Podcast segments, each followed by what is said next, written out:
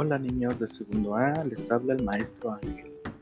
Hoy vamos a leer el cuento del lobo con piel de oveja que está en tu libro de lecturas, páginas 16 y 17. Recuerda seguir con tu dedito el texto.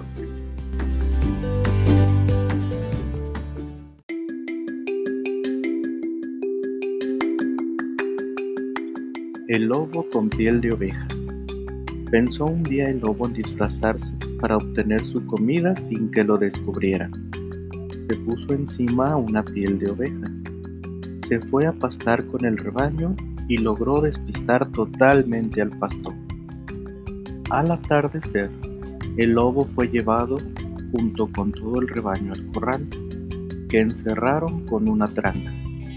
Pero en la noche, buscando el pastor su provisión de carne para el día siguiente, tomó al lobo creyendo que era un cordero y lo sacrificó.